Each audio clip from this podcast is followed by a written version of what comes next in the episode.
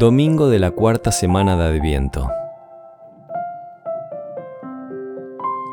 Destilad cielos el rocío y que las nubes lluevan al justo, que la tierra se abra y haga germinar al Salvador.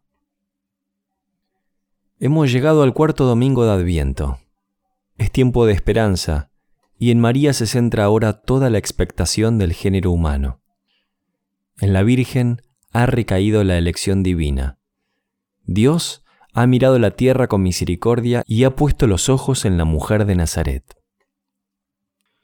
Como lirio entre los cardos, es mi amada entre las doncellas. El adviento es, de esta manera, un tiempo especialmente mariano. Qué lógico será vivirlo mirando continuamente hacia Nuestra Señora. Los deseos del corazón de María son sencillos y al mismo tiempo intensos ya sueña con envolver al niño en los afectos más profundos de su alma. Sabemos que la mujer escogida para traer la luz al mundo concibe a Jesucristo por obra del Espíritu Santo. Estaba todo dispuesto desde la eternidad. Siempre ha pensado Dios en María, desde los orígenes, antes que existiese la tierra.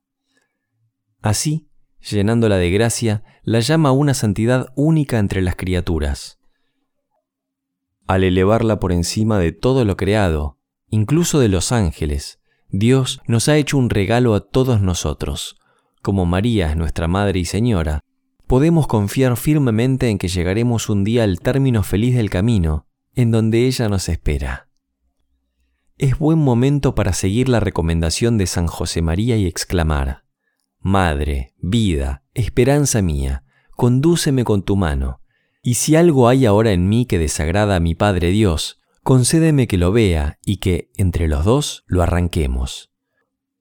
Continúa sin miedo, oh clementísima, oh piadosa, oh dulce Virgen María, ruega por mí para que, cumpliendo la amabilísima voluntad de tu Hijo, sea digno de alcanzar y gozar las promesas de nuestro Señor Jesús.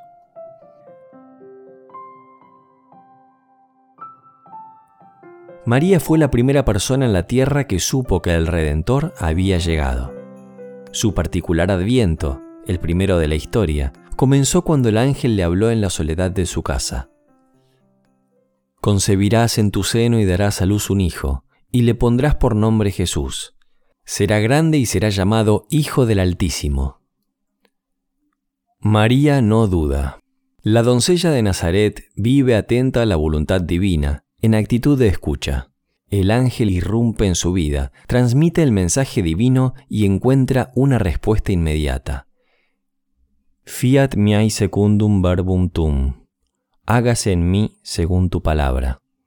Y al encanto de estas palabras virginales, el verbo se hizo carne. Comenzó así el adviento de María. Hágase en mí. Es la expresión de un corazón en el que Dios encuentra su hogar. Oh, Madre, Madre, con esa palabra tuya, fiat, nos has hecho hermanos de Dios y herederos de su gloria. Bendita seas. Aquella no es una palabra de un día, sino expresión que resume toda una vida. También nosotros podemos repetir muchas veces fiat, hágase, de mil formas distintas. Al mirar a María, aprendemos de ella la obediencia a Dios. Nuestra Señora oye con atención lo que Dios quiere, pondera lo que no entiende, pregunta lo que no sabe. Luego se entrega toda al cumplimiento de la voluntad divina. ¿Veis la maravilla? Santa María, maestra de toda nuestra conducta, nos enseña ahora que la obediencia a Dios no es servilismo, no sojuja la conciencia, nos mueve íntimamente a que descubramos la libertad de los hijos de Dios.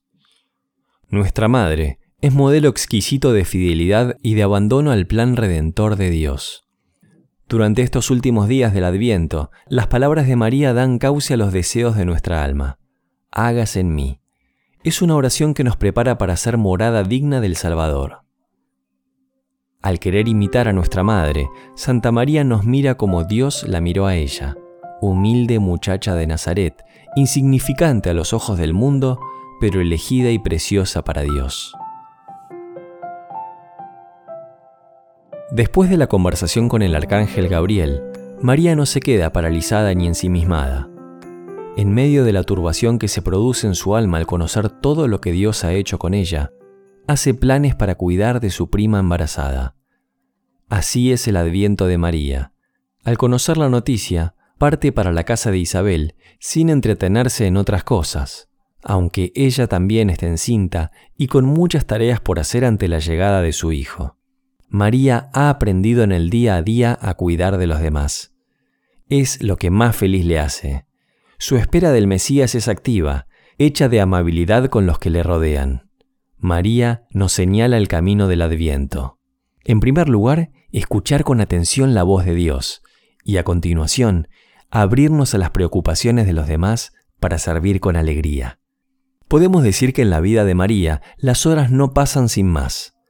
Ella vive cada segundo con la intensidad de saber que Dios la ha elegido y con los ojos fijos en las personas que tiene a su lado. La escena de la visitación expresa también la belleza de la acogida donde hay acogida recíproca, escucha, espacio para el otro, allí está Dios y la alegría que viene de Él.